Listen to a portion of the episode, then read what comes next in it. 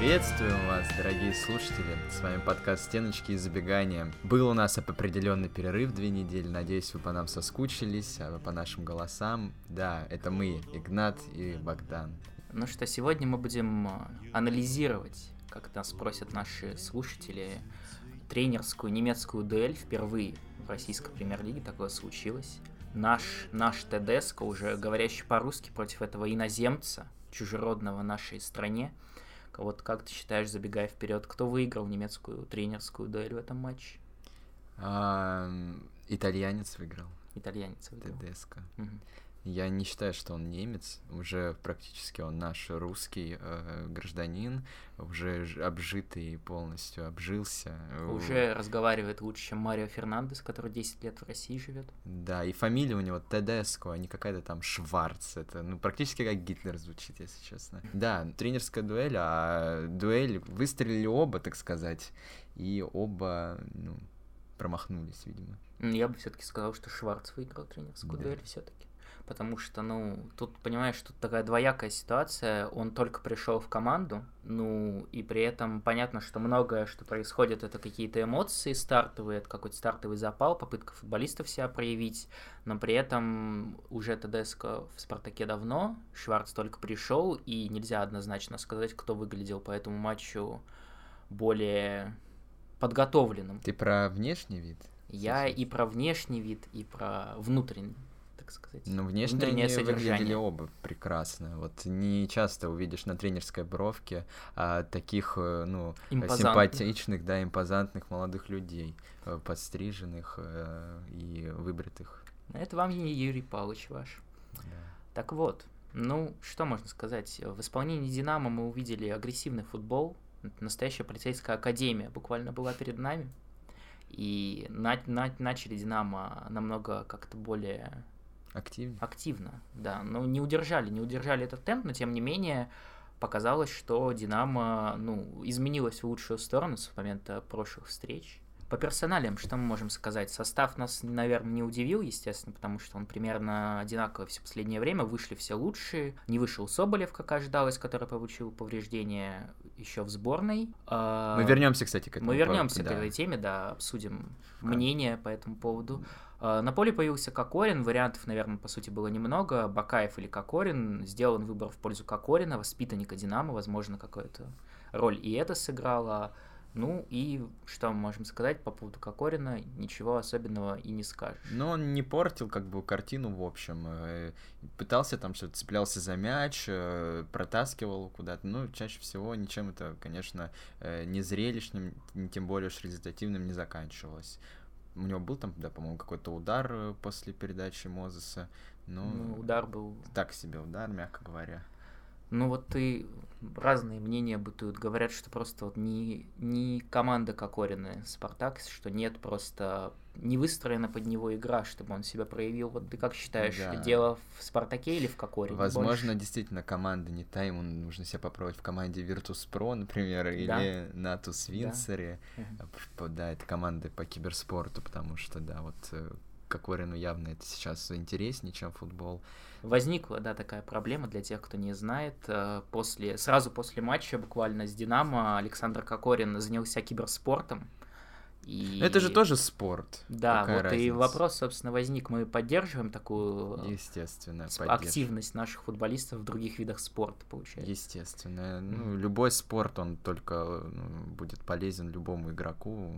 Mm-hmm. Тем более компьютерные игры это вот интеллект, может быть. Э, может быть, на футбольном поле Саша потом поумнеет. тактические заготовки из Counter-Strike пригодятся, да? Да, угу. вот. Ну, а если не, ну, как бы говорить серьезно, то, как сказать, ну, как Орин явно, да, действительно не в своей тарелке. Играет вот как позицию, даже не могут найти, то он десятка, то он там второй нападающий. В общем, наверное, дадим еще, опять-таки, скажем, ту же фразу, что и в прошлых выпусках, дадим еще время, ну, до перерыва уж точно. А потом, кто знает, может быть, действительно Рома за ним придет.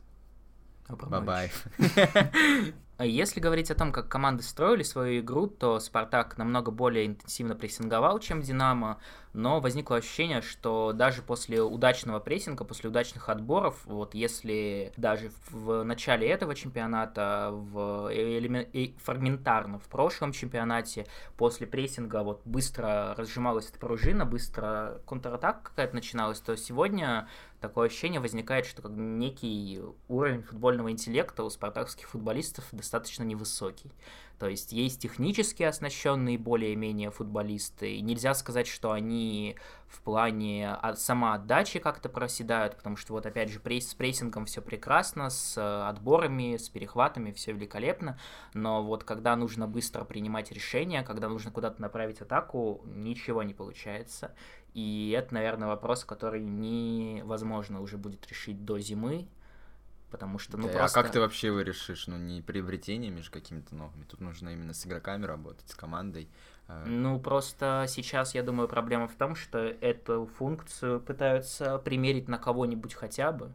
Вот, хоть кому-нибудь ее засунуть, чтобы он это сделал, а ни у кого просто это не выходит. То есть ни у Кокорина, ни у Бакаева, который, ну, то есть теоретически только Бакаев бы, наверное, мог с этим справиться. На Бакаев мы уже много раз говорили, в каком состоянии пребывает. Урунов. Урунов может прекрасно э, бегать, да, и рекламировать э, бренды модные, но пока на футбольном поле он себя не так здорово проявил. В общем, я думаю, проблема просто в том, что сейчас вот эту роль эту функцию пытаются кому-то примерить, из-за чего, возможно, как раз страдают многие футболисты, то есть тот же Кокорин, на которого, возможно, пытаются всучить эти обязанности. Да, там было, кстати, вот именно в этом матче несколько моментов, когда после контратаки или даже просто вот в позиционной атаке ему давали мяч, и он э, все равно вниз спускался, короче, и отдавал назад. В общем, проблема в том, что, в принципе, понятно, как играет Спартак, понятно, что он пытается сделать, но просто банально непонятно, к чему это может привести, кроме как к активной игре на флангах. То есть просто в центре поля нет ни одного футболиста, который способен э, э разжечь момент, такой, создать момент. Такой момент уже был, помнишь, не помню, в каком-то сезоне, в прошлом или в позапрошлом, когда действительно вот была та же самая ситуация, что никто не мог мяч вперед отдать буквально. Был один такой игрок э, Софьян Хани, но вот он Но ушел. с ним возникли, да, Никому он не нравился почему-то в тренерском штабе. Ну, в общем, что? Мы можем по этому поводу сказать. Верим мы в том, что проблема-то решится? Решится, конечно. Сейчас э, Астон Урунов Ну вот, например, э, например, Глеб Чернявский посоветовал ТДСК ставить э, уже на эту позицию десятки Зобнина. Вот такая вот идея возникла. Угу. Как, как бы, что раз э, говорит Глеб, что Зобнин уже явно созрел для более созидательной роли, он это демонстрирует. И плюс к тому Шамиль Газизов постоянно заявляет о том, что Роман Зобнин это гений универсальности. Поэтому, возможно, мы придем к тому, что и послушают Чернявского уже, и поставят Изобнина на эту позицию. Но просто я думаю, ну, а за эту проблему нужно было бы решать приглашением футболиста, который способен просто выполнять да, эту роль. Просто у Зобнина как раз-таки каких-то там больших созидательных качеств я не вижу.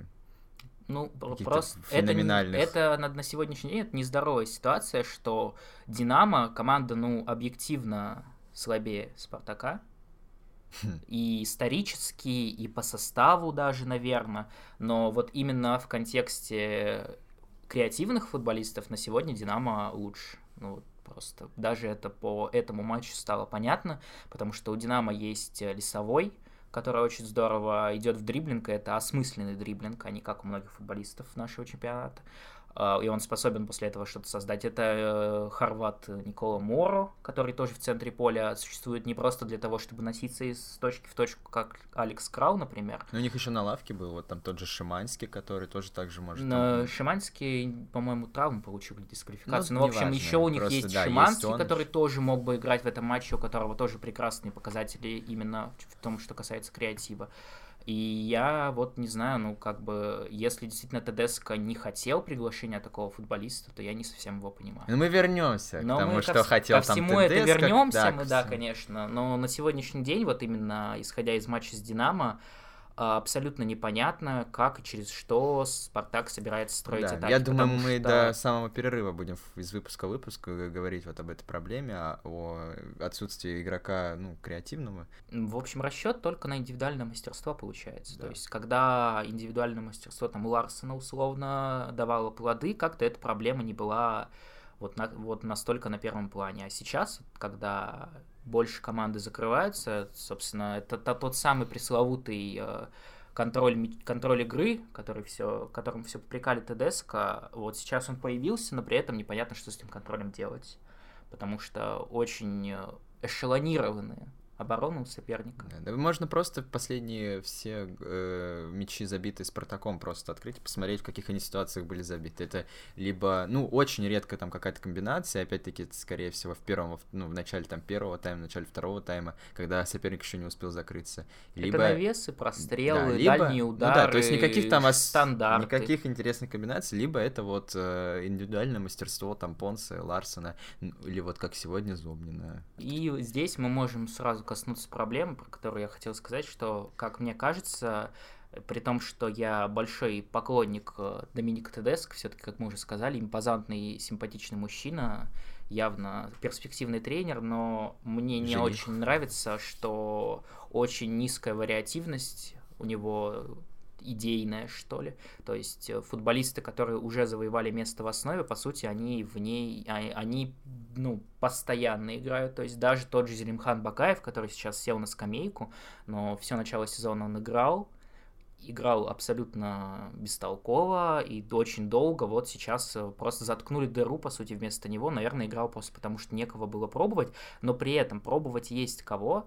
Есть молодые футболисты, про которого Игнатов, про которого уже была речь, которого можно было бы попробовать. Я не понимаю, почему так уперся ТДСК вот в этот состав, и почему все те же футболисты именно в том, что касается центра поля. То есть в защите понятно, играют лучше, тут вопросов нет. В атаке играют плюс-минус все какое-то время, а вот именно центральная ось, э, беспрекословное вот наличие на поле Алекса Крала, например, мне не совсем да, понятно. да, я согласен. У него нет роли, по сути, которая, за счет которой он там присутствует. То есть мы увидели, что такое Роман Зобнин, э, и это даже не касается того, что он прекрасно выполняет функции Алекса, Алекса Крала в защите, он э, способен намного более ярко сыграть в атаке. Мы понимаем примерно, ну, что с нападающими, почему они играют, но вот э, почему с Зобниным не пробуют что-то другое, вот это мне непонятно. Почему не пробуют Игнатова, почему не пробуют... чёрт Почему Умярова в старте перестали выпускать? а, Ну, у Ма- у Его Мэрона, выпускали- какие-то проблемы со здоровьем, М. опять же, но тем не менее, даже когда он был, как мне кажется, Умяров более уместная фигура, чем Кров. Да, в пару с Зобниным, да, надо пробовать Умярова или еще кого-то, ну, кто, в принципе, способен там пас вперед отдать дальше, чем на один метр. Может быть, Бакаева надо опускать и переучивать уже в какого-нибудь хавбека там. Я думаю, что Бакаева точно надо опускать, но пока непонятно куда. Где Аяз Гулиев? Аяз Гулиев, а, как сообщил нам Шамиль Газизов, Аяз Гулиев, тренируется с Спартаком-2, и какие-то перспективы на что-то, по словам Шамиля Газизова, у него есть, но какие Шамиль раскрывать не стал. Да, возможно, не футбольный. Возможно, не футбольные перспективы есть у Аяза Гулиева. В общем, проблема существует, проблема от нас никуда не денется, мы уже в очередной раз это я уже повторяем. свыкся, на самом деле. Непонятно за- из-за чьего решения, но по сути все в команде более-менее работает, но центр поля, а, в котором только один футболист способен что-то продемонстрировать и в атаке, это не здорово, потому что, ну, у Алекса Крала это исключительно эпизодически происходит, и опять же, ну вот я понимаю, почему он, он в принципе появляется на поле, но почему его же вообще не меняют, по-моему, никогда. Да. Он всегда на поле до последних минут. То есть хорошо, да, да, у него хорошие кондиции, видимо. Он способен играть 90 минут активно в прессинге, но так или иначе, я думаю, когда команда не ведет в счете, уместно пробовать что-то другое. Уместно пробовать не футболиста, который способен только носиться, а что-то более креативное. И вот тут есть вопрос к Тедеско, потому что даже из того, что есть, можно было бы попробовать что-то другое, но пока на сегодня не пробуют.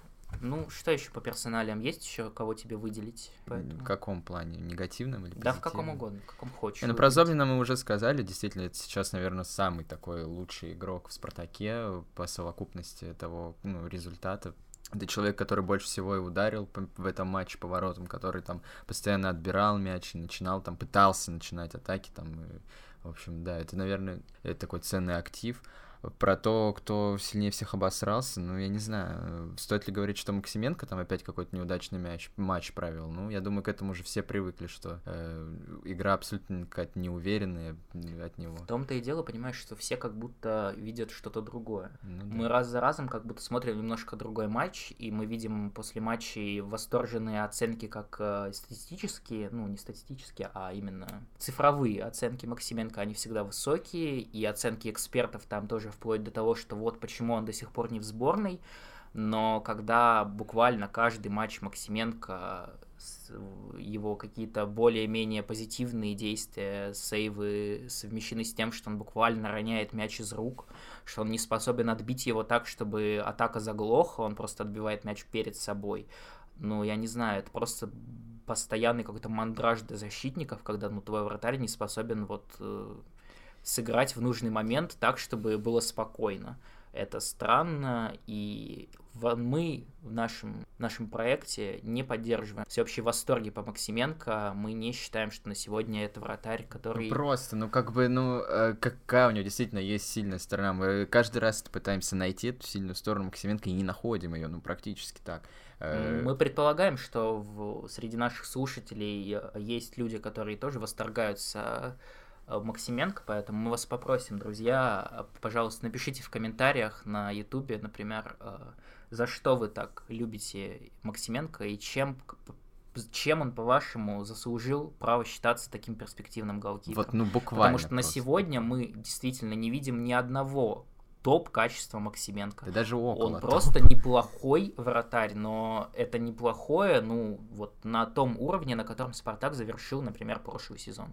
Вот если Спартак хочет вот на таком уровне играть, то хорошо, можно верить и ждать, что Максименко вырастет.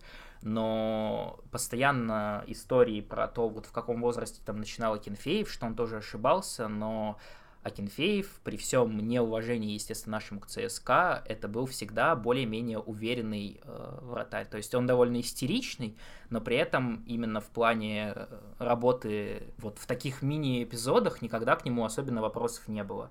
А Максименко просто заставляет переживать буквально каждый раз, когда мяч э, пересекается с его руками, доводит до сердечных приступов половину фанатов, и при этом все равно после матча какие-то восторженные отзывы мы слышим. Да и практически каждый удар, когда поворотом Спартака на, на, ну, наносится, это уже какой-то, да, мандраж. Ну, последних матчах два он дальних удара пропустил, абсолютно не очевидно. Ну и тоже, ну, ну, ну, наверное, не просто так. По сути, в воротах соперника еще был Антон Шунин, который тоже известный, конечно, герой да. подобных эпизодов. Неспроста, просто обе команды сделали такой огромный акцент на дальних ударах.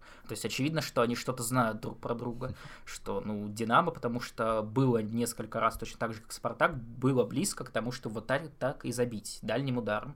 Несколько раз повезло, один раз не повезло, и Максименко не спас, когда единственный раз, по сути, мяч в ворота-то и полетел. Да, да. Не, ну там был еще какой-то момент, когда он спас, но тоже там был такой интересный сейф, опять-таки, перед, перед собой. Перед да. собой, да, действительно, то есть если бы э, в нападении был бы более умный какой-нибудь NG, а не просто просто. Ну, если бы он действительно в этот момент бы воспользовался своей скоростью там и добил бы, это был бы гол. Или если бы Камличенко не был бы таким э, деревянным таким. и медлительным. Не был бы таким. Да, то, возможно, это бы ну, больше мячей забито было. А, в общем, если резюмировать, мы не совсем понимаем, почему каждый раз буквально в послематчевых раскладах эпизоды с ошибками Максименко не получают, по сути, никакого внимания, то есть они удостаиваются там, только буквально там строчки. Ну, Максименко вначале понервничал, но потом пришел в себя. Потому что, ну, по нашему мнению, по моему, во всяком случае, если команда борется за чемпионство, то когда из матча в матч вот эта строчка пишется или говорится, то, ну, наверное, что-то не так.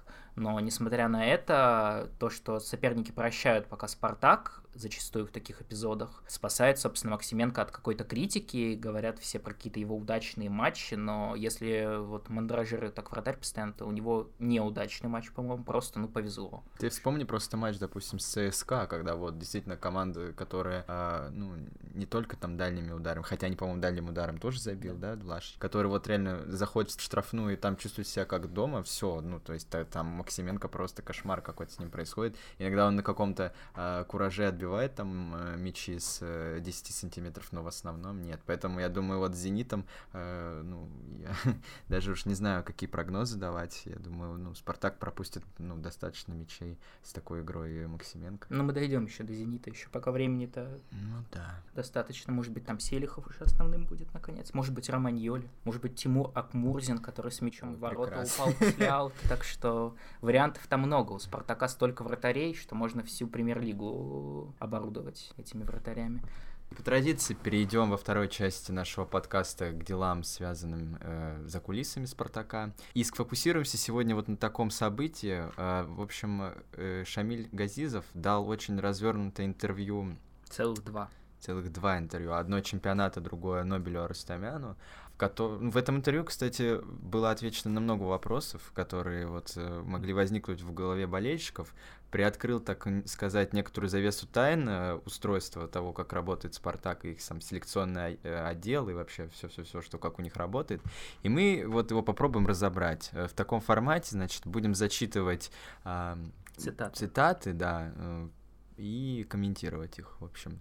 Давай начнем. Какая твоя самая вот любимая цитата, с которой ты хочешь начать и э, наш разбор? Не скажу, что есть какая-то определенно любимая цитата, потому что Газизов наговорил столько, там столько фактур, и любая цитата, можно сказать, как на подбор. Поэтому интересного много. Я думаю, лучше будем просто двигаться более-менее по хронологии. А, в общем-то, целиком и полностью все эти интервью — это некая попытка оправдаться за свою трансферную кампанию, попытка объяснить, почему получилось так, как получилось, и сразу с Нобелем Газизов начал в лоб, начал э, жаловаться на коронавирус, который, видимо, сразил только Спартаков, спартаковские варианты трансферные. Сразу сказал, что не, нет, не, не получилось у него, как обычно, вот это его, как он любит по понятиям, с футболистом лично побеседовать. Пришлось через Zoom. Ну, сразу вот э, как э, корабль назовешь, так он и поплывет. И поэтому вот Газизов сразу начал с каких-то изворот, с какой-то изворотливости. Вот как, как ты можешь вообще ну, назвать его, исходя из такого. Да, как уж на сковородке, mm-hmm. буквально дергался. Э, да, вот буквально его цитата. «Э, в любом случае переговоры это близкий контакт. В прямом общении легче заполучить игрока, чем через Zoom. В смысле в прямом общении? Что, сразу бы угрожать начал, что ли, или что? Опять-таки потом там Кокорин э, через несколько минут говорит, что они все решили по звонку, грубо говоря. И из-за коронавируса трансферные компании в других клубах, в том числе и российских, не встали. То есть люди подписывались, приходили. Э, в общем, такая себе, конечно, причина. Дальше он говорит про бюджет который был, грубо говоря, неограничен. Он говорит, вот, Леонид Арнольдович очень любит Спартак, он не жалеет денег на то, чтобы Спартак стал сильным. И через несколько минут говорит, но вся трансферная кампания составила все равно 1 миллион. Если, не, если были деньги, почему не пришли игроки за деньги? Ну, потому что Шамиль хочет продемонстрировать, какой он великолепный управленец, как он может за дешево построить чемпионскую команду, очевидно.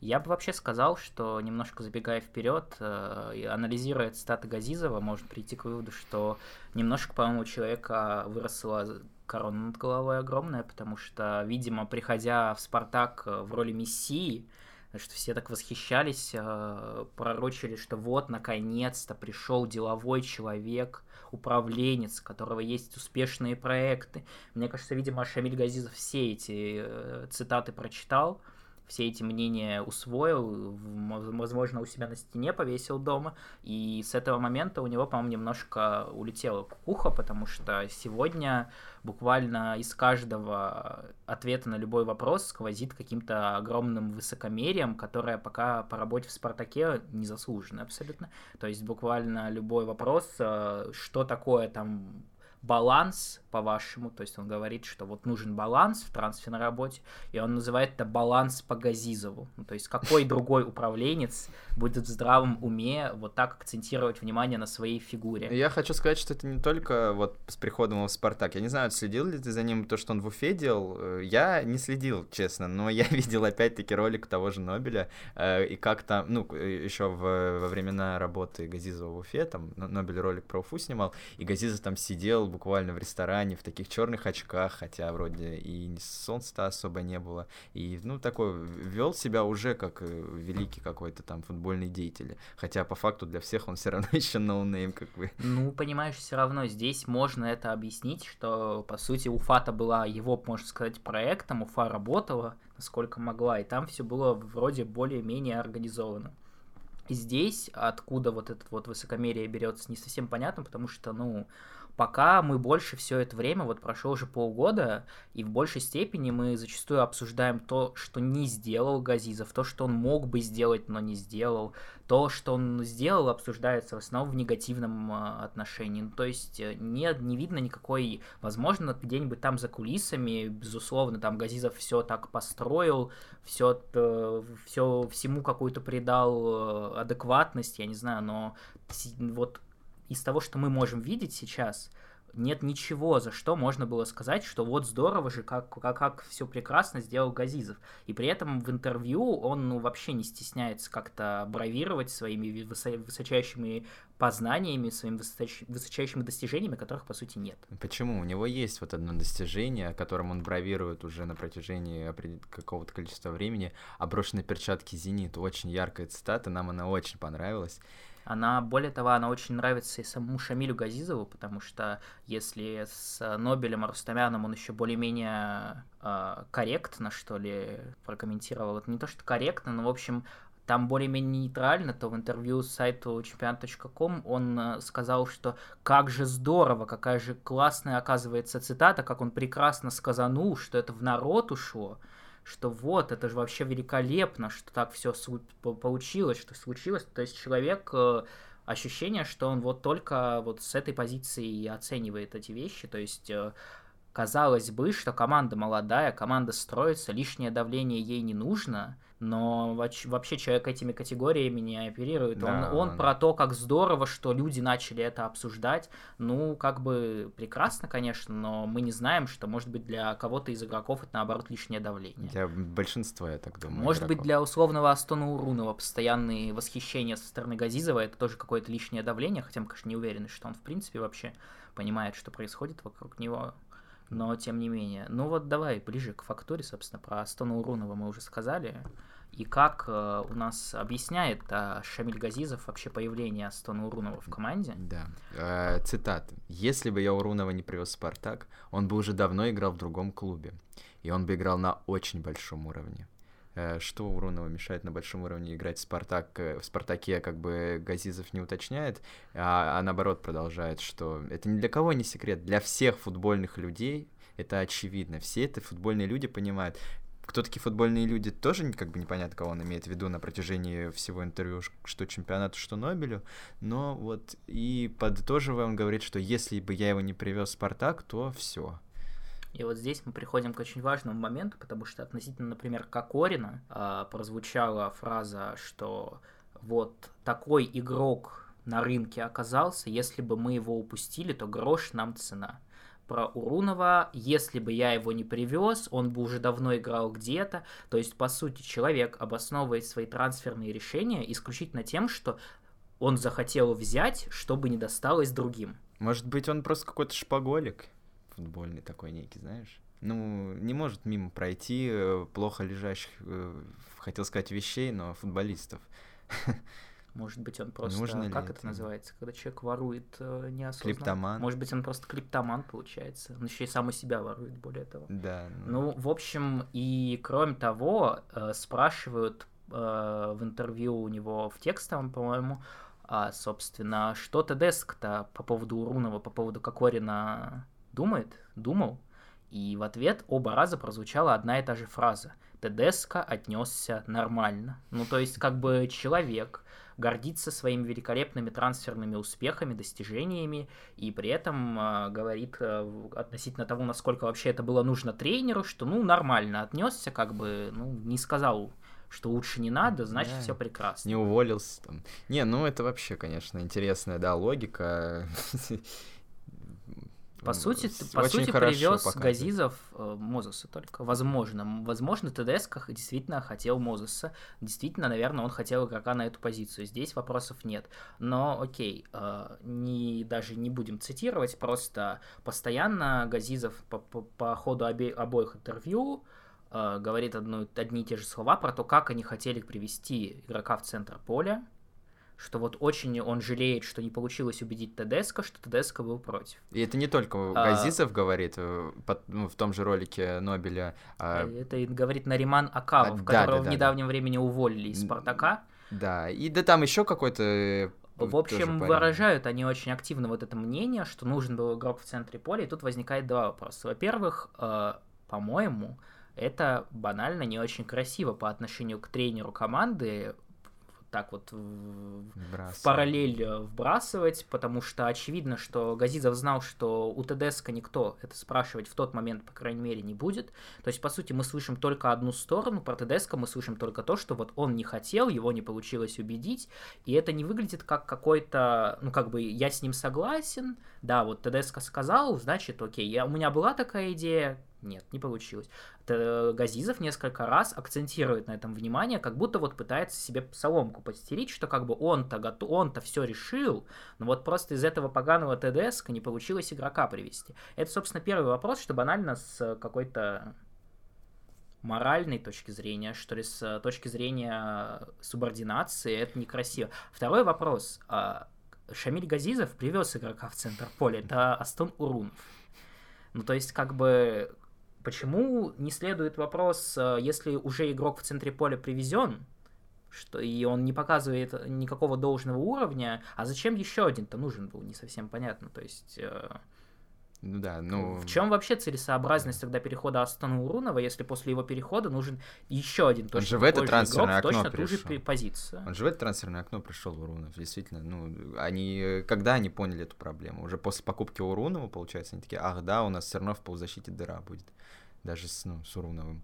Ну и, видимо, надо понимать, что, возможно, ТДСК сказал, что ему не нужен игрок в центре боля, потому что... Такой, как Урунов, а то еще одного привезет. И это тоже, да, потому что, возможно, ТДСК боялся, что там приедет новый казахский талант уже на этот раз, и просто, ну, чисто количественно у ТДСК-то много игроков в центре поля. И, наверное, уже он держал в уме, что к нему еще и Урунова привезли. У него там в молодежке еще есть какие-то футболисты. Есть в основе Умяров, Крау, Зобнин, а позиции всего две. Ну, то есть там, ну, окей, под нападением еще. Но я так понимаю, речь-то идет не про десятку, речь да, идет про да, опорника да, да, там. Да. Ну, то есть, и очевидно, что, ну, ТДСК, ну, просто зачем ему покупать еще одного игрока, чтобы потом кого-то убирать в резерв, нарушать микроклимат и так далее. Ну, то есть, э, ну, просто это все огромные вопросы оставляет после да. себя. И действительно, мотивация покупать футболистов просто потому, что вот они появились, появилась возможность их взять, ни, ни одного нет объяснения, кроме единственного объяснения по Кокорину, почему привезли Кокорина, в чем его польза. А Газизов сказал, что вот, ну посмотрите, как Ларсон с Понце заиграли голы забивают теперь. Это же тоже конкуренция все. Ну, то есть э, в Спартак как Петковича привозили при активной деятельности Гурцка и Трабуки, вот точно так же объясняли, что вот посмотрите, как Ещенко-то заиграл теперь. И, собственно, получается, Газизов недалеко ушел в своих объяснениях. Да, ну, опять-таки, да, про центр поля тоже мы начали говорить, и вернемся к нему. А, про Зобнина очень интересный комментарий он, конечно, дал. А, Нобель э, задал ему вопрос, вот, мол, э, а не поздновато ли к десятому туру привозить игрока, ну, в, в защиту? На что Шамиль отвечает, Роман Зобнин зато показал себя с другой стороны. Он показал себя как универсальный футболист. Не секрет, что клубы топ-5, э, ну, имеется в виду топ-5 лиг, его никогда не рассматривали как игрока центра поля. Э, как ты... Ну, это вообще какая-то странная тоже логика, примерно на том же уровне, что и про трансферную политику. То есть он ищет плюс в том, что вот Зобнин показал себя. И, ну, тогда зачем нужен был игрок направо, если там Зобнин прекрасно справлялся? Зачем нужен был вот этот поздний трансфер? Э, ну, Мозес? так он и это объяснил. Он сказал, что нужен был игрок, потому что, ну, э, как мой коллега и написал, собственно, расшифровывая видео, э, Зобнин зато понял, что может закрывать несколько позиций, что он универсал. И как бы плюс, э, то есть нет никакого объяснения, почему вообще привезли тогда игрока другого, почему не оставили там Зобнина? Есть только объяснение в том, что Зобнину просто дали почувствовать себя таким уникальным футболистом, который способен играть на любой позиции, как бы подержали его там немножко, а потом игрока привезли, чтобы его обратно в центр убрать. Ну, то есть, э, я не знаю, это уровень мышления примерно футбольная команда Картавого Ника или Эгриси. Да. Вот, вот что-то на таком уровне, по-моему, примерно. Просто Зобнин... Э, для, для, ни для кого не секрет был, что Зобнин э, как бы универсальный футболист. Видимо, Это только был для не Газизова. Секрет с момента чемпионского сезона при Каррере, который Зобнин, собственно, и проводил частично на правом фланге защиты. Как бы про это все знали. Я не знаю, может быть, Газизов думает, что он всем а, Америку открыл. Ну вот теперь, э, как бы мы несколько раз, по упоминали тему того, что нет левого защитника в команде, не считая Айртона. Вот Газизов эту проблему объяснил в том же ключе, что вот Зоблин же есть, который универсал великолепный, он и там может сыграть. Да, он подчеркнуто это говорит. Я уверен, что он сможет сыграть и левого латераля. Ну, на чем строятся вот эти его такие логические цепочки и, ну, вот эти все высказывания, непонятно, может быть, действительно там Зоблин, ну, это все даже не стоит э, рассуждать об этом, это просто он вбросил, непонятно зачем, там, для словца такого. В общем, я боюсь, что если Шамиль Газизов в том же ключе проведет еще одно трансферное окно, то, возможно, Ром- Романа Зобнина придется клонировать и действительно ставить на каждую позицию, потому что выглядит так, как будто ну, Газизов никак не хочет объяснять отсутствие игрока, никак не хочет объяснять присутствие какого-то игрока в команде. Вот есть Зобнин, он закроет любую позицию.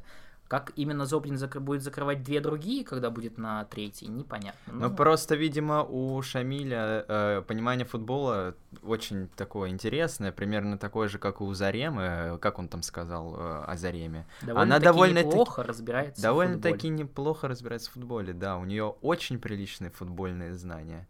Вот, видимо, у Шамиля тоже. И, кстати, про Зарему, да, ну, попытали, попытались, попытался у него Нобель как-то вот эту тему раскрутить, но он очень так э, без зуба ответил на это.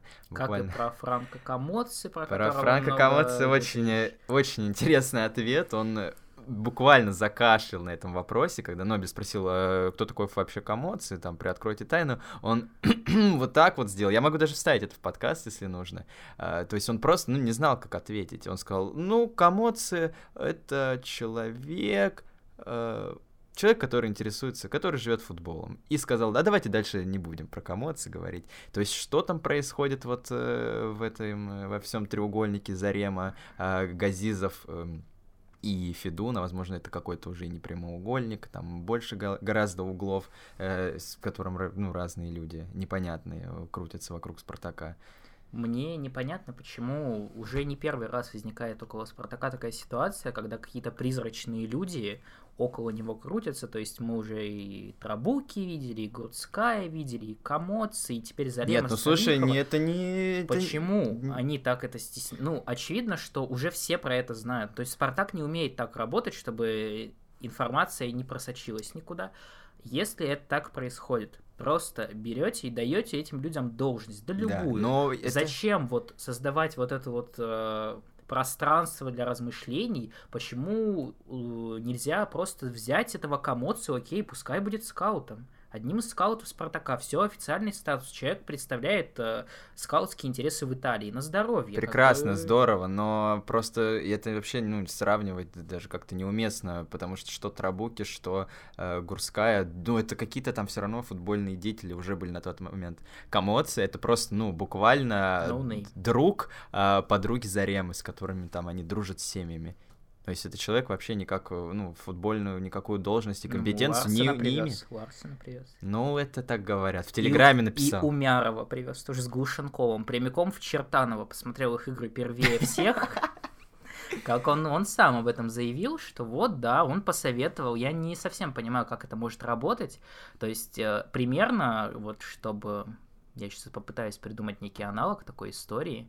Ну вот, можно так сказать, что картавый ник посмотрел э, матчи Сегунды Б испанской и посоветовал футболиста Сельти, например. То есть, ну вот, вот такого уровня аналитика, то есть футболист, э, футбольный э, эксперт, э, посмотрел вообще, и это даже, это даже менее абсурдный пример, потому что все-таки испанская лига перед всеми, у всех на глазах.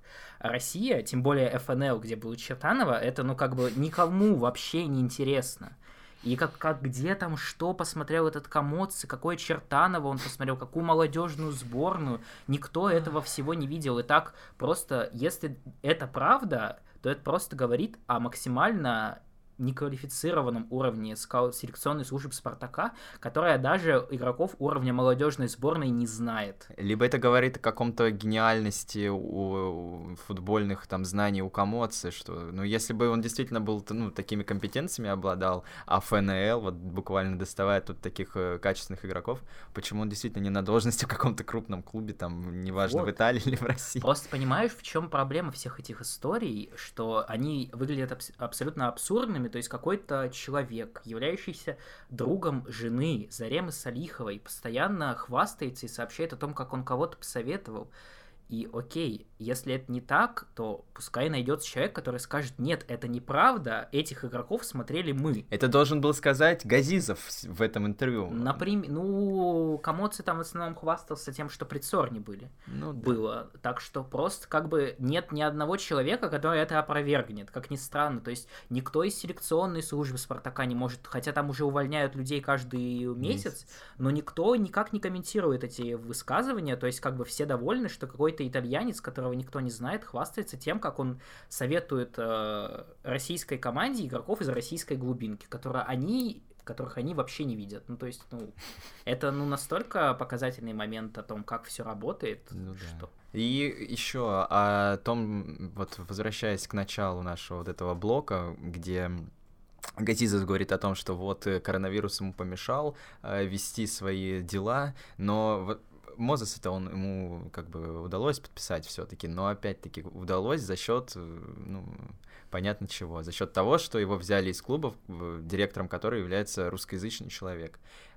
У меня такой теперь вопрос возник. А вообще Газизов умеет вести дела с кем-то, с кем у него нет подхватов? Ну, то есть, буквально, были ли вообще разговоры с Арье, действительно, с Хюсаем? Э, потому что не было там, ну, условно, такой, такого человека, как Грановская э, в Манчестер, э, в, в Тоттенхэме или там в Наполе. Гатуза есть. Гатуза, Друг ну... Нобеля, собственно. Мне кажется, через Нобеля переговоры вели на самом деле. Ну, это просто вот э, действительно Газдисов, у меня вот по этому интервью о том, как он рассказывает о том, как он ведет свои дела, вот такой сформировалось образ человека, вот из бандит из 90-х, который вот все обкашливает вопросики с знакомыми ему людьми. С кем, вот с кем у него есть подхват, с, с тем он и вот и, и ведет дела. Почему? Ну, получается, вот почему Кокорин в Спартаке. Близ, что... Близок ему был такой подход, около тюремный. Ну да. По понятиям. Позвоните, да, по телефону там. Порешать еще. вопросики, да, действительно. Ну, собственно, оптимизм по Газизову был связан исключительно с тем, что это хотя бы действительно человек, который уже где-то работал, уже кое-как где-то подтвердил свою какую-никакую квалификацию. Но на сегодняшний день создается впечатление, что как бы поскольку оценивать какую-то деятельность Газизова сложно, то есть по сути мы видим что? Мы видим три трансфера. Два этих, из этих трансферов на сегодняшний день выглядят как очевидно неудачные, даже если кто-то из этих игроков заиграет, то есть Урунов или Кокорин, эти трансферы априори неудачные, потому что очевидно, что ТДСК эти игроки были не нужны. Он о них не просил. А третьего игрока, возможно, привезли, потому что ТДСК действительно его одобрил, ему нужен был игрок на эту позицию. То есть, по сути, действий никаких нет, которые можно как-то оценивать, которые можно оценить негативно в основном оценка. И человек как будто этого не понимает. Он как будто не понимает, что ему надо вести себя поскромнее, ему не надо раздавать интервью налево и направо. Если он раздает эти интервью, то, наверное, ну, стоит подумать о том, а как я это объясню, а вот как я это прокомментирую. Ощущение, что когда ему в лоб задают вопрос, что он либо глупый, ну просто что он вообще не может понять какую-то причинно-следственную связь каких-то вещей, и ему задают э, вопрос про то, почему холодное или горячее, он отвечает, почему черное или белое. То есть, ну, вообще в другую плоскость уходит, и нет ответа на вопрос в принципе. Либо ощущение, что человек не подумал о том, что есть вопросы к нему, которые все прекрасно знают, ему их зададут, и, ну, надо какой-то адекватный ответ придумать. Ответ, который кого-то устроит. По сути, вот по такому интервью нет ни одного человека с любой точкой зрения, которого может устроить любой из этих ответов. Да, да, да. Потому что ответов там, по сути, нет. Там просто мотивации уровня, ну, я не знаю, если в Уфе такое работало, что, как бы, возможно, у Газизова просто вот этот синдром провинции, как, знаешь, когда в футбольном менеджере э, ты, у тебя команда какая-нибудь локальная, а потом ты переходишь в богатую команду, и у тебя крышу срывает, и ты начинаешь бросаться на все подряд. Вот у него вот этот синдром проявился в том, что он увидел Кокорина свободного, все, и обязательно надо Кокорина привести. Ну, в общем... Ну, про трансферную политику, ладно. Ну, ответы, понятно, что как бы ну, Жидкие. жидкие, да. Но про то, что вот он начал как-то раскрывать карты, нужно было все-таки помягче быть в высказываниях. Не говорить, ой, огромное спасибо Грановской, что вот она нам позволила подписать Мозес там за какие-то копейки. Ой, спасибо, спасибо вам большое всем. Э, Нужно было показать свою компетенцию. Надо было грамотно объяснить, как они работали, как они искали игрока, а не то, что вот они пытались подписать Арье, э, а с Арье не получилось, и, и вот, ну, хотя бы Мозеса вот удалось подписать через какие-то там знакомства. И про, опять-таки, про э, окружение Федуна тоже не нужно было делать, продолжать, точнее, делать из этого, э, вот, знаешь, э, шоу Ким Кардашьян и его семьи. Нужно было как-то надо было, при, надо было пресекать это все, начинать вот с этого свою работу. Понятно, что кормушку закрыл, но нужно было и другие направления тоже подтянуть. Потому что когда был ЦОР... Ну а как, тут- ну, а как Ага. тут закроешь, когда э, любим- любимая женщина твоего начальника, которого ты облизываешь, собственно, каждое интервью, я думаю, ну, можно, даже, даже Цорн не был вот таким приторно неприятным в оценках Федуна, как сейчас Газизов, потому что Газизов на любой вопрос про Федуна отвечает с того, что говорит про то, как же, какой же деятель прекрасный Федун, как же он обожает Спартак, как он не готов ни вообще ни копейки, вот ни, ни миллиарда на него не готов не жалеть, просто вот все ради Спартака, но вот что-то как-то вот так. И вот, ну, это же как вот, как вот такому человеку, которому ты вот настолько пытаешься глубоко языком проникнуть, как ему скажешь, что не- нельзя, чтобы его жена и его и друзья его жены что-то решали, ну как? Ну вот надо, да, иметь яйца. Просто проблема в том, что Газизов не может определиться со своим образом, что ли. То есть, окей, у него образ такого простого мужика из народа, он все у него по понятиям, я не знаю, грубо говоря, все у него про- просто решается.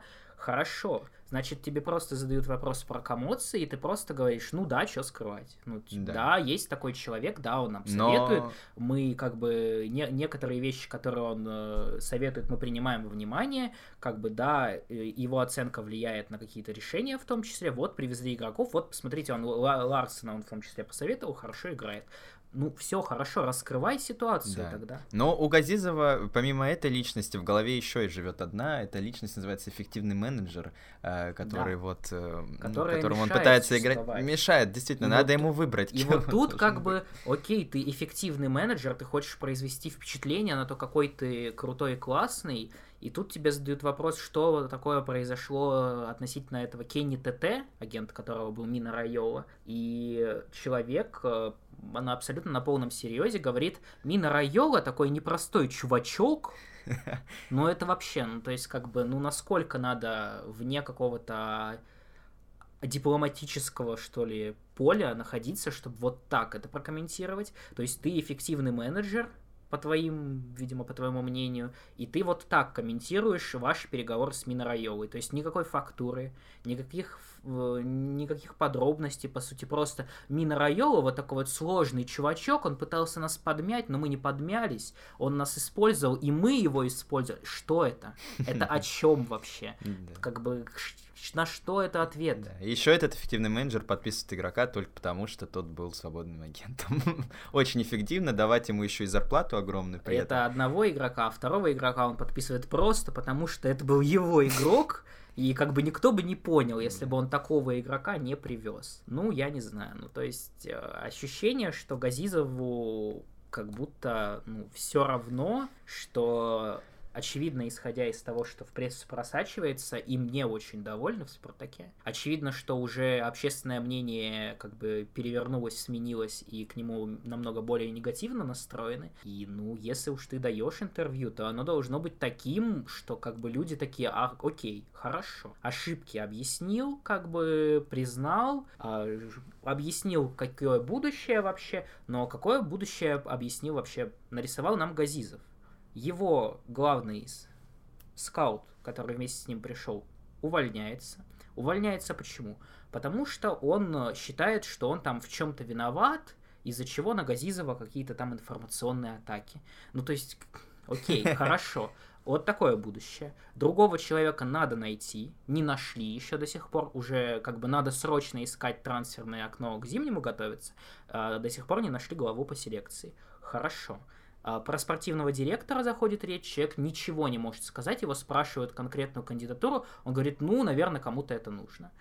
Какие-то трансферные планы, человек говорит, ну, вот мы ведем игрока, центр поля, хороший игрок. Что за игрок, да, он уточнять не То стал. То есть просто никаких планов, никакого, никаких перспектив Газизов оказался не в состоянии нарисовать, которые могли бы в чем-то убедить. А про имидж, еще про медийку, как ему спросили про телеграм-каналы, там, э, что он об этом думает, он просто сказал, я их перестал читать, я их не читаю больше, мне это неинтересно, все. Ну вот это как раз, я думаю, вот э, от того, что у человека корона выросла, в момент, когда все восхищались, все писали, что «а ну вот», ну ты представь себе, просто человек работает, зовут работать в «Спартак», он там недавно еще по меркам российского футбола был никем, работал себе в Уфе.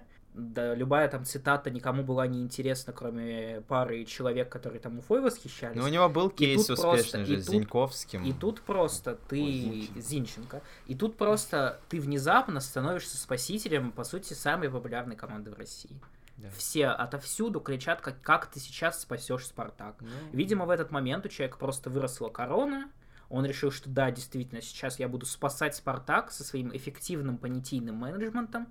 А когда как бы ветерок переменился, когда мнения стали проскакивать другие, похоже, уже ну, не получилось прислушаться к ним. И как-то, видимо, уже корона выросла, и Обратно она падать не хочет, поэтому, видимо, он отгородился от любого рода критики. Теперь он, видимо, думает, что любая критика — это люди, которым не нравится, что Газизов закрыл кормушку. Хейтеры. Естественно. Хейтеры, да. И те, кому не нравится, что нельзя на Спартаке заработать. Да. В общем, если говорить как-то резюмировать, резюмировать это, да. то я, безусловно, поддерживаю политику по сокращению расходов нецелесообразных я не понимаю, как в это вписывается трансфер Кокорина. Вообще никак при этом. И я могу понять, что, возможно, вот эта деятельность Газизова, как он, ну, вот единственная, по сути, фактура, про которую он сказал, но которую и так, по-моему, даже я на этом подкасте уже озвучил, что, наверное, просто так тяжело с трансферами, потому что пытается он продемонстрировать, что Спартак больше не будет платить за все подряд и там постоянно подниматься по цене, то есть будут стоять на своем. Окей, Хорошо, я поддерживаю, что, возможно, это так будет, но как бы увидели ли мы, что человек привез за копейки каких-то классных игроков?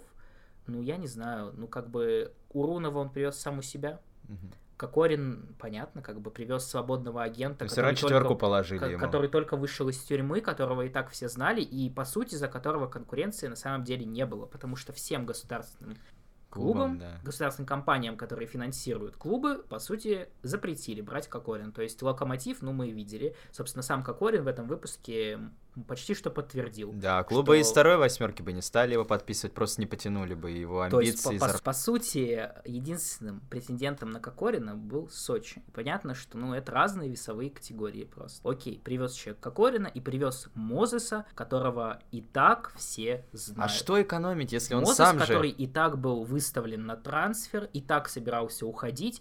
То есть э, были, было много вариантов, которые выглядели интересно. Там из чемпионатов Дании, из чемпионатов Франции, Франции, из каких-то там команд, э, ну, не Даже, прости господи, Гого какого-нибудь там из Бразилии могли попробовать, раз с Айртоном получился. Не знаю, ну то да, есть, по сути, было. не продемонстрировано то, э, хорошо, он готов за копейки что-то привозить, но пока непонятно, что такого великолепного в том, что он привозит. Я не вижу. То есть да. были варианты хорошие, по-моему, которые проскакивали в прессе. По Мозесу есть определенные вопросы на сегодня, потому что, да, в атаке он выглядит э, интересно, но человеку уже за 30, по-моему, или 29, ну, короче, уже возраст солидный, при этом в защите очевидно, что это беда. Да, ну и давай как-то вот э, такой небольшой прогноз. У меня вот родился по поводу Газизова, естественно. А, чем это все закончится? Ну, у меня есть такой вариант. Я думаю, что один из человек, один из людей вот из в окружении Федуна, возможно, это будет его жена, либо какой-то там э, еще итальянский их друг, э, просто скажет, «Э, ребят, надо выгонять Газизова, и просто вот точно так же, как и Цорна, в один день Газизов испарится. И я думаю, это произойдет очень скоро. Возможно, даже это интервью послужит каким-то катализатором пересмотра вообще э, такого человека, как Газизов со стороны руководства Спартака и вся эта вот, э, весь этот эффективный менеджмент закончится. Ну, тут есть несколько проблем. Во-первых, то, что говорят, что Газизов это, собственно, креатура жены Федуна. Ну и что? Поэтому, как бы, ее приближенные это вряд ли. Это же Я женщина. думаю, что прежде Сегодня одно всего сказал, завтра другое. одно из самых важных, один из самых важных моментов, это, собственно, очевидно некое противостояние Газизова и Тедеско в «Спартаке». Потому что, очевидно, у них разные, разное понимание того, как что-то должно работать в клубе. У них разное понимание того, даже как по трансферной кампании. Это разное понимание люди в прессе озвучивают. Ну, то есть, по-моему, не, нездоровая ситуация. Поэтому мы прекрасно знаем, что у ТДСК летом кончается контракт. Уже была речь о том, что зимой будут предлагать ему продляться, и мы не видим особенного энтузиазма по, по этому поводу со стороны Газизова. То есть, когда он это комментирует, по сути, он везде говорит про то, что вот, да, Федун принял решение, а, ну, собственно, кстати, а, чтобы показать свой высочайший статус в интервью чемпионату, Газизов сказал по поводу ТДСК, что вот он, когда приходил, он его вообще-то мог уволить. То есть, ну нет, не то чтобы уволить, он сказал, то есть не то чтобы я прям настолько принимаю решение, но мое мнение играло одну из э, ключевых моментов. То есть э, один из, одно из ключевых было мое мнение, но вот я сделал ставку на то, чтобы вот оставить этого тренера. Поэтому я думаю, что э, в интересах всех спартаковских фанатов сейчас, даже отрицательно относящихся к ТДСК, верить, что ТДСК будет продолжать работать. Моя ставка в том, что Тедеско и Газизов с лета 2021 года не будут работать вместе. То есть один из них точно уйдет. Вопрос в том, кто. Может быть, запуск... начнем запускать э, как бы какой-нибудь хэштег в сети, например, Газизов, уходи, мы же все равно верим в ТДСК больше, чем Газизова. Газизов, ну, мягко говоря, мы в нем разочаровались сейчас, и не только мы. В общем, я думаю, что беда, беда Очень. готовится рано или поздно. Не бывает, что все в Спартаке было спокойно. И я все-таки надеюсь, поскольку для меня Газизов куда более какой-то черный ящик, я не знаю, как это назвать, чем ТДСК. То есть ТДСК, в принципе, понятно, человек, э, не видно, чтобы он отстаивал там чьи-то интересы, кроме командных, кроме там и интересов э, которые и нужно отстаивать. Газизов — это человек с какими-то там связями, непонятно с кем, Газизов это человек, при котором у Спартака чуть ли не появился фарм-клуб, про который он там тоже максимально глупо ответил. То есть, ну, страшно, да, что грустно. может привести Газизов э, в качестве тренера, если он привозит таких игроков. Ну и вообще то, что так вся ситуация повернулась, потому что как раз-таки Газизов приходил э, для того, чтобы Спартак вот некое спокойствие, наоборот, обрел э, медийное, и вот э, то, что как внут внутри клуба, что вот все будет спокойно, и мы будем смотреть только футбол и меньше говорить о Спартаке вне, вне футбольного контекста. И, ну, а получилось еще хуже, чем было. Вопросов еще больше, скандалов и слухов тоже не, не убавилось. Давай так, э, сколько ты процентов даешь на то, что зимой после трансферного окна мы, если, конечно, Газизов еще будет работать, если Тедеско еще будет в команде, мы съедим, так сказать, свои галстуки и скажем, мы были неправы, Нет. Газизов э, хорош, он исправился, он привез нужных игроков, все в порядке. Один процент. Один процент. Да, ну по первому трансферному окну достаточно уже, ну все понятно, как бы. Э, тем более, э, не было понятно, да, то есть можно было как-то там по-разному оценивать все, но после этого интервью, как он их э, оправдал, эти свои трансферы, как он их обосновал, почему он их купил, это все, ну, поставило свои, ну, все на свои места. А особенно показательно лично для меня вот этот трансфер с Мозесом, что оказалось, что это вот Грановская как бы позволила практически э, взять игрока. Вот и если человек вот так вот свои отношения строит э, с другими клубами и так выстраивает свою трансферную политику, вот этих на все на связях, э, для меня это все уже как бы красный флаг и крест на человеке я ставлю. Ну, то есть нет Газизов, нет будущего. Нет сегодня. будущего.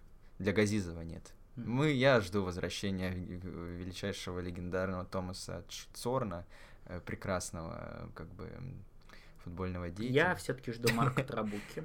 Все-таки я думаю, что если его позовут э, в Спартак э, генеральным директором, то он забудет про Спартак Юрмала со своими Никитами Ковальчуками и прочими работниками и приедет. С Никитой Ковальчуком И вместе с Никитой Ковальчуком придет в Спартак. Потому что мы уже говорили, что как не смеяться над Марко Тарабуки, но э, хотя бы его советы-то работали более-менее, его советы хотя бы, может быть, и развалили чемпионскую команду, но она хотя бы была Ну, чемпионской. игроки, и игроков Цорн тоже приличных все-таки привез. Не стоит э, как бы это недооценивать. И, кстати, прислушивался к тренеру, прости господи, Мирзова э, привоз- про- привозили для конного. То есть видно, что Цорн э, мог как бы найти общий язык с тренером. Я, в общем, жду э, не немцы, немцы, жду генеральным директором. Я считаю, что всех надо немцев набрать, надо Да. немецких футболистов, немецкого генерального директора. Должна быть... э, и я уже говорил тебе, по-моему, лично, что я жду, когда уже будет Red Bull Спартак, просто введут уже... Но это тогда Газизова не надо удалять, убирать. А, ну да, у него, у него, у него там как раз эти контактики-то налажены уже. То есть ты представляешь, как, э, как, как, э, какие истерики, наверное, у людей, когда им Газизов звонит и говорит там Уфа, Уфа Red Bull. Не, ну Спартак Red Bull, кстати, неплохо звучит. Но я-то согласен, безусловно. Просто я Red Bull не люблю. Вот Швепс. А Швепс немецкий напиток, кстати. А какие у нас прогнозы на следующий матч? Да, следующий матч с Ротором. Да, господи, 5-0, естественно, Ротор вообще не команда, бездарная какая-то там херня. 5-0, э, покер, э, нет, хитрик Понса и дубль э, Ларсона. Не боишься вот этих вот опять комментариев, что эти свиньи опять пересели на другой стул, да? Нет, да нет таких комментариев. Хорошо. Ты выдумал. Окей, окей. Я не буду давать прогноз. Я саботирую прогноз, пока Газизов не объяснит, зачем он Урунова привез. Вот тут моя личная борьба против. Я жду Урунова в основе. В каждом матче. В до каждом конца. матче до конца перерыва, до, до- не, до начала перерыва, чтобы понять, зачем этот футболист в команде. Я могу понять, почему в команде появился Кокорин, потому что теоретически он, ну, наверное, неплохой игрок, но Урунов это, да, Да, ну все, пришло время прощаться. Сегодня у нас такой экспериментальный был формат немножко. Мы решили, благо накидал нам фактуры наш любимый теперь Шамиль Газизов. Но это невозможно было не обсудить вот так вот. Ну, просто этим всем мы закроем вообще все возможные какие-то рассуждения на тему Газизова вообще в нашем подкасте. Все, как бы Персона нон грата. Персон нон грата, подведем итоги вот после трансферного окна. Так что все. До, до новых встреч, друзья. Подписывайтесь на нас, э, Ставьте лайк. ставьте лайки, пишите комментарии. Оценивайте работу Газизова, как вам кажется. Может быть, мы не правы, может быть, мы сидим тут, да, диванные аналитики, а кто-то уже понял всю глубину и широту работы Газизова, оценил все его действия куда более положительно, чем мы. Поэтому ждем ваших оценок, ждем ваших комментариев, ждем обратной связи. До свидания. До свидания.